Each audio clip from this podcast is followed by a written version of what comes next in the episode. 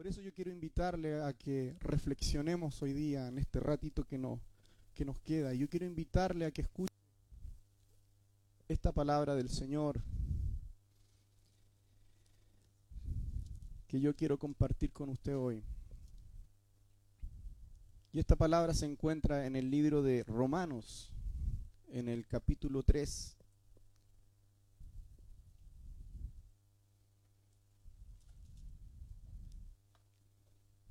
Una palabra muy conocida, pero yo quiero que volvamos una vez más a, a ella. Romanos capítulo 3, el verso 21 en adelante dice así. Pero ahora, aparte de la ley, se ha manifestado la justicia de Dios, testificada por la ley y por los profetas. La justicia de Dios por medio de la fe en Jesucristo.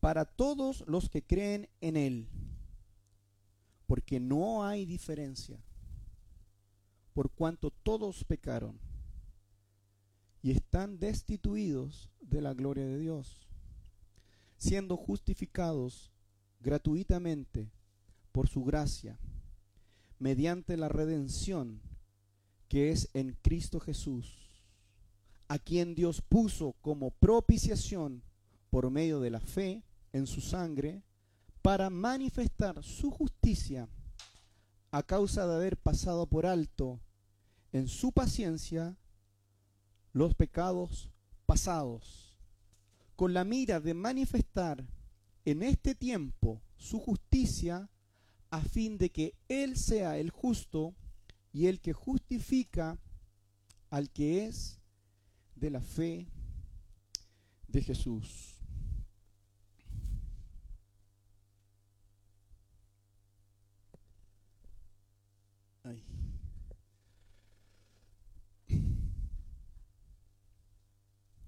¿Cuántas veces hemos nosotros eh, escuchado este texto y hemos eh, entendido este aspecto de, del Evangelio del Señor Jesucristo? Pero hay algo que nosotros no podemos perder de vista. Y hay algo de suma urgencia que nosotros también necesitamos comunicar. Y si usted ha llegado acá, es necesario entender las, estas palabras, estos, estos, estos pasajes de, de, la, de las Sagradas Escrituras. Porque en los versículos que nosotros recién eh, leímos, se encuentra eh, lo más maravilloso del mensaje de Dios de toda la escritura. Resumido tal vez en cuatro o cinco versículos, el plan glorioso de Dios para tu vida. El propósito de Dios para tu vida y para mi vida. Porque nosotros eh, estamos en el plan de Dios. Nosotros estamos dentro del propósito de Dios. Y la justicia de Dios está hoy día manifestada por medio de Jesús, de Jesucristo, de la persona de Jesucristo y de el sacrificio de él en la cruz del Calvario por nosotros, esa justicia derramada, manifestada, es hoy día favorable para los que creen. Para los que creen. ¿Usted cree? ¿Usted cree en Jesucristo que murió por ti, que murió en tu lugar, que Dios se encarnó, se hizo carne, se hizo hombre, se hizo como uno de nosotros, participó de esta nuestra naturaleza para sustituirnos, porque ese es el gran mensaje, ese es el, es el gran propósito por el cual Él se hizo hombre, no para experimentar que era ser un humano, sino para sustituirte a ti, sustituirme a mí, delante de la justicia de Dios que no nos era totalmente desfavorable, totalmente contraria. Porque dice la Escritura que Dios por ningún motivo tendrá por inocente al culpable. Por ningún motivo Dios tendrá por inocente a aquel que tiene culpa. Porque Dios no puede hacer vista gorda del pecado, de la maldad. Porque cuando creemos que Dios ha perdonado nuestros pecados, no, no es un perdón así como el que nosotros tenemos con los demás, sino que el perdón de Dios no puede ser realizado sin haber pagado un altísimo, altísimo precio para alcanzar ese perdón. Cuando usted tiene una deuda, una deuda que usted no puede pagar, una deuda con el banco, una deuda con crédito, cuando está en la peor situación y de pronto tiene esa deuda y, todo se vuelve en contra tuya y, y todo se vuelve en contra tuya. Incluso las leyes se vuelven en contra tuya y la justicia humana se vuelve en contra tuya hasta que tú puedas eh, saldar esa deuda y si no puedes saldar esa deuda y si no puedes pagar con tus bienes o con tus propiedades o con tus cosas esa deuda, incluso muchas veces, en muchas ocasiones, te pueden quitar toda tu casa, te pueden quitar todas tus cosas, incluso tendrás que pagar eh, tiempo de cárcel porque a veces uno no puede pagar esa deuda. Pero esta deuda que tenemos a veces, o estas deudas que son de, la, de las cosas cotidianas que nos rodean en el mundo, no son comparables. La persona más endeudada del, mundo, que tiene el problema más grave del mundo, ese no, no es comparable con la deuda que el hombre, que el ser humano tiene con Dios a causa del pecado. Es una deuda que simplemente no podemos pagar, no podemos resolver.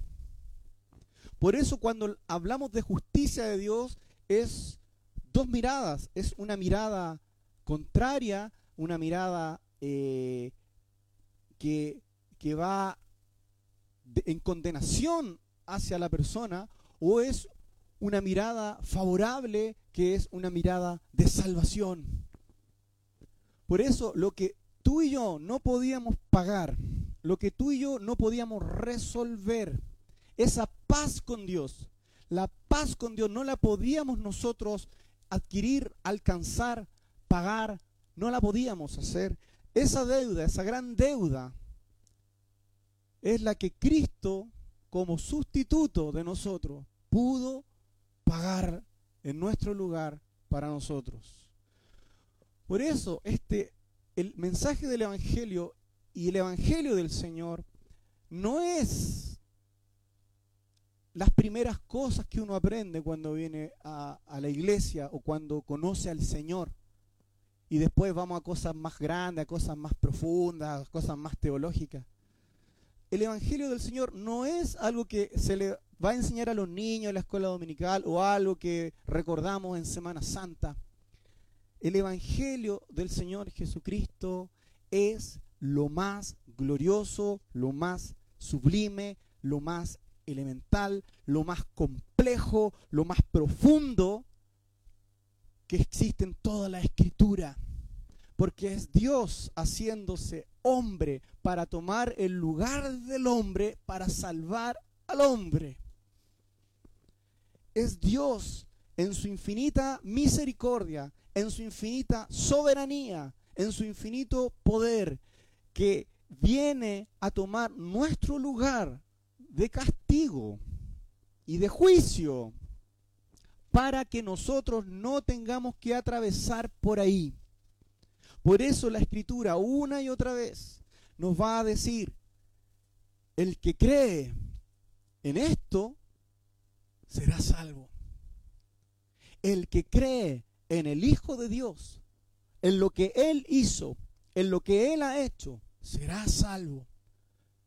Y una y otra vez la escritura nos vuelve a decir, pero el que no cree, el que rechaza esta verdad, el que rechaza este propósito de Dios, el que rechaza esta sustitución sublime, será condenado. No tendrá parte en la salvación, sino que su lugar será en condenación. Y nosotros no podemos olvidarnos que nosotros estábamos condenados, estábamos eh, sin salida, estábamos condenados a ser, eh, vivir una eternidad bajo la ira de un Dios santo, bajo la ira de un Dios todopoderoso, a causa de mis pecados, a causa de mi naturaleza. Pero Dios en su infinita misericordia, Dios en su infinito amor, habiendo yo sido a causa de mis pecados, de mis errores y de mi propia naturaleza pecaminosa, haber, haber sido destituido completamente de la gloria de Dios, sin oportunidad, por mis propios medios, sin opciones de poder ser salvo, sin opciones de escapar del infierno que merezco, sin opciones, sin oportunidad de poder salir de caer bajo ese juicio contrario a mi vida. Pero ahí está nuestro Salvador. Por eso Él es Salvador, porque Él nos salva, nos salva de la condenación. Él no nos viene simplemente a salvar de, de una vida eh, de deudas financieras o de una vida triste eh, familiar o de un problema en el trabajo o de un problema de salud.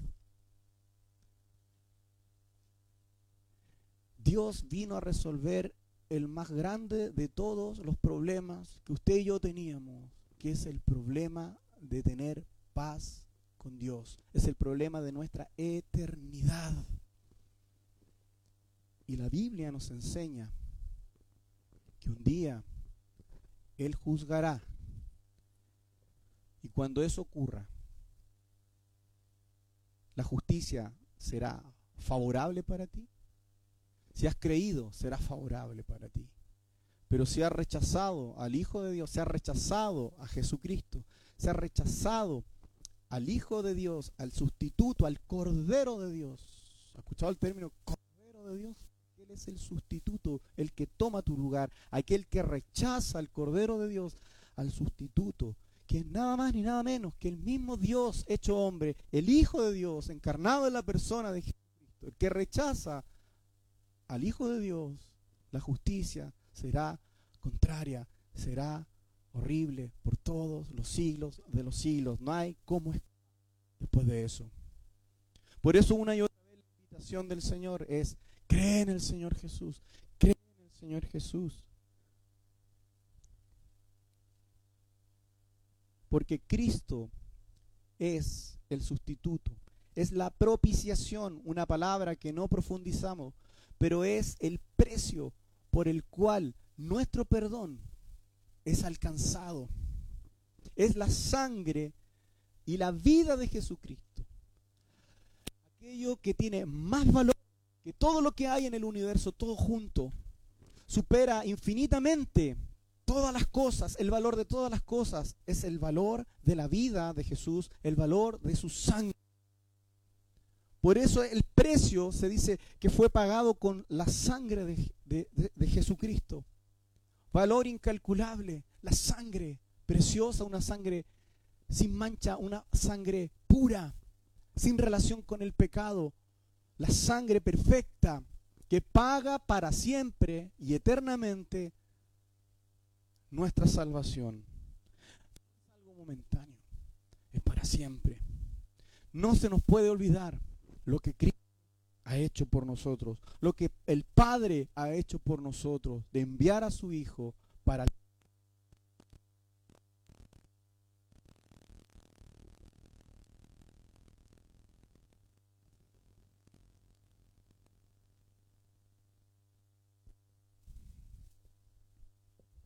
Voy a cambiar micrófono. No sé si me escucha. Ahí sí, ahí sí. ¿Ha sido usted alcanzado por la gracia de Dios? ¿Ha sido usted alcanzado por la misericordia de Dios? Entonces levante su mano ahí donde está y diga, gracias Señor, porque yo no lo merezco. No lo merecíamos. Nadie que pueda decir, yo me gané el cielo.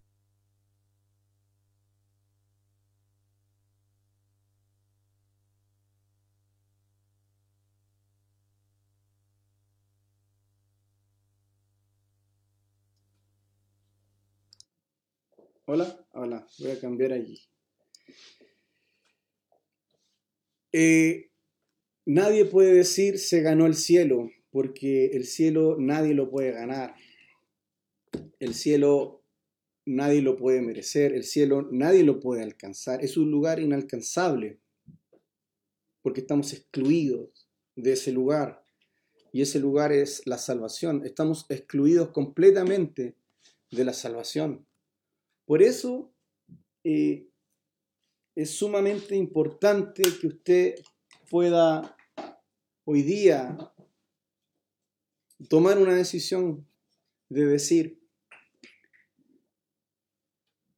Cristo es lo más importante. Él es lo más importante. Alguien que recibe a Jesucristo, quiero que piense muy bien en esto, alguien que recibe el Evangelio, no es solamente una frase que uno dice, no es una oración que uno repite. Alguien que cree en Jesucristo está dispuesto y toma la decisión violenta de abandonar el mundo completamente. No es a, tramos, no es de a poco, sino que es violento. Quien ha creído en Jesucristo inmediatamente abandona el pecado.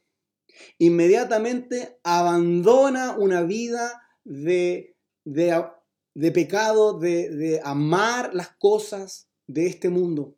Inmediatamente abandona la confianza con las cosas de este mundo para volcar toda la confianza a Dios, al Salvador, al que te salvó. Alguien que ha creído en Jesucristo y lo hace Señor de su vida, inmediatamente abandona todo lo demás. Es así de drástico, es así de violento. No puede ser de otra manera, porque no podemos compartir nuestra vida y nuestra casa, que somos nosotros, con otros ídolos, con otros demonios, con las cosas de este mundo. Siempre se nos hablaba y se nos decía, Cristo tiene que llenar tu corazón. Él no quiere el, se decía, 95%, el 99%, Él quiere el 100%. Y a veces pensamos que podemos nosotros llegar a decidir hacer eso.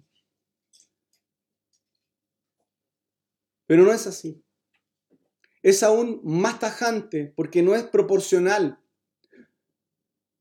no es a medida que más creo, más abandono el pecado. No es a medida que más yo eh, conozco al Señor, entonces eh, más mi vida es de Él. Si Cristo no es todo en tu vida, entonces Cristo es nada en tu vida. Es así de sencillo. Es así de excluyente. Aunque el mensaje del Evangelio es para todos. Es para todos. Pero la salvación es para el que cree. Si usted ha creído en el Hijo de Dios, entonces usted responderá a esa fe de una manera eh, que usted no puede definir o decidir esa fe te va a empujar a correr rápidamente al Salvador. Mientras el Salvador sigue llamando, sigue llamándote, sigue gritándote. Ven a mí, ven a mí. El que cree y escucha esa voz, correrá desenfrenado al Salvador. Nada te eh, distraerá en el camino, en, en la carrera. Nada te puede distraer o robar la atención cuando tus ojos quedan puestos en el Salvador. Piensa un momento. Cuando aquel que tiene una enfermedad terminal y sabe que, le queda poco tiempo de vida, pero al mismo tiempo llega alguien con un, con un remedio que le sana. Tal vez usted va a estar dispuesto a, a cualquier cosa para poder alcanzar ese remedio o tomarlo para sanarse. Pero de pronto usted se da cuenta que ese remedio usted no lo puede comprar porque es demasiado caro. Es demasiado caro y no, no hay dinero en el mundo que usted pueda reunir para poder comprarlo. Entonces, ve su vida acabada en ese momento. Pero de pronto llega alguien y le dice, ¿sabes qué? Yo vendí todo lo que tenía, recorrí kilómetros y kilómetros para llegar aquí, me despojé de todo y compré este remedio, toma, te lo regalo, es para ti.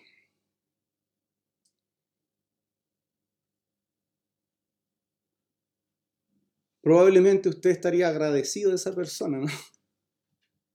Por lo que hizo. Es una manera que podemos entender lo que Cristo hizo por nosotros. Él nos salvó. Él nos salvó.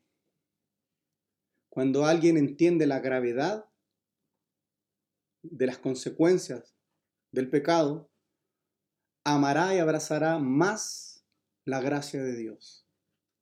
Pero si usted nunca ha sentido el terror de haberle fallado a Dios, tal vez nunca entenderá el tremendo precio de la sangre de Cristo Jesús.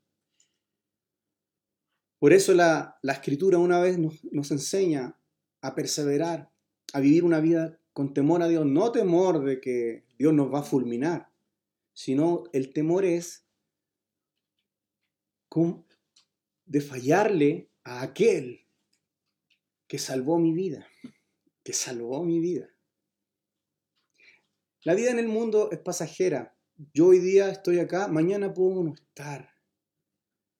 Y es un transitar en el que estamos, en el que Dios nos forma. Pero nuestra vida no está aquí. Nuestra vida está en Cristo y nuestra vida es eterna. No pierda el foco. No pierda el foco. Si realmente Cristo es tu Señor, Deja las cosas del mundo. Deja esas cosas que te apartan de Dios. No contamines tu vida con las cosas de este mundo. No cante canciones que, que deshonran a Dios. No participe de cosas que no agradan a, a Dios.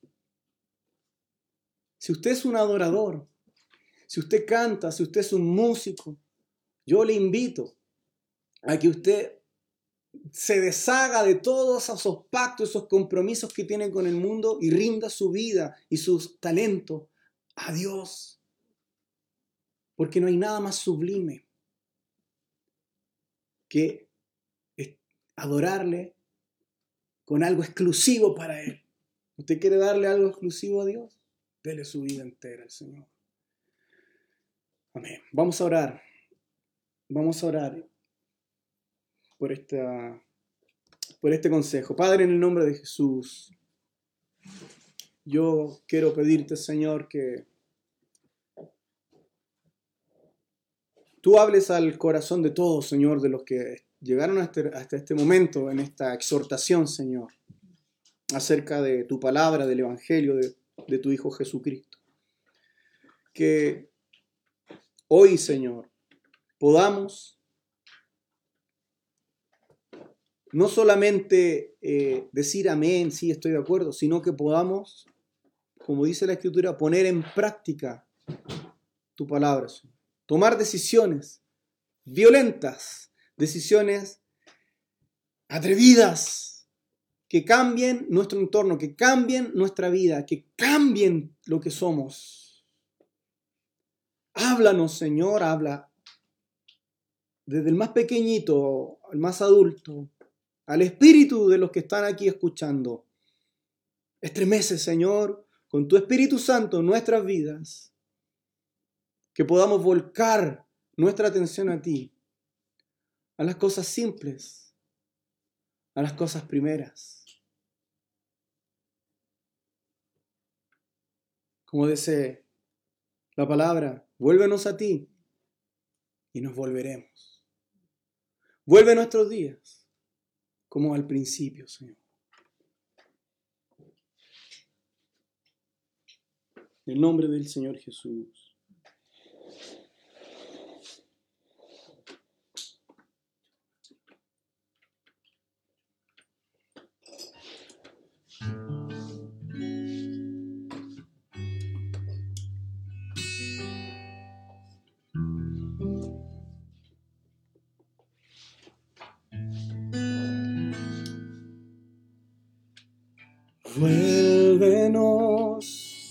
Ti, oh Señor, corro a tus pies. Vuélvenos a ti, como al principio, como el primer día. Vuélvenos ti, oh Señor, yo corro a tus pies. Vuélvenos a ti, como al principio, como el primer día, como al principio como el primer día, que apasionadamente yo a ti corría, como al principio, como el primer día, que apasionadamente yo a ti servía.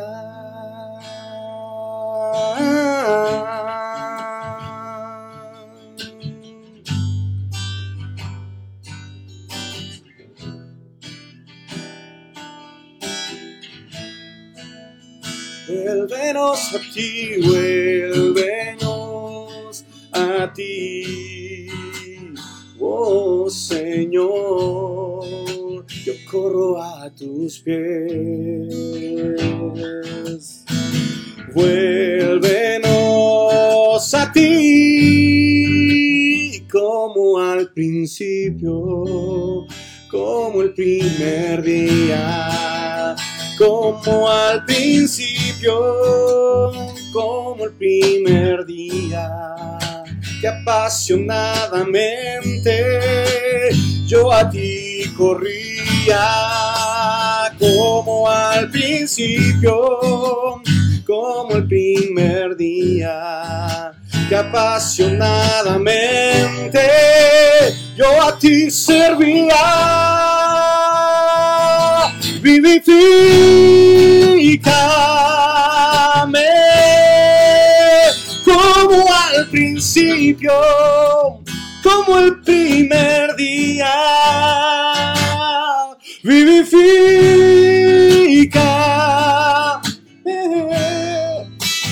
con aquella gloria que era en el principio cuando Dios me amó.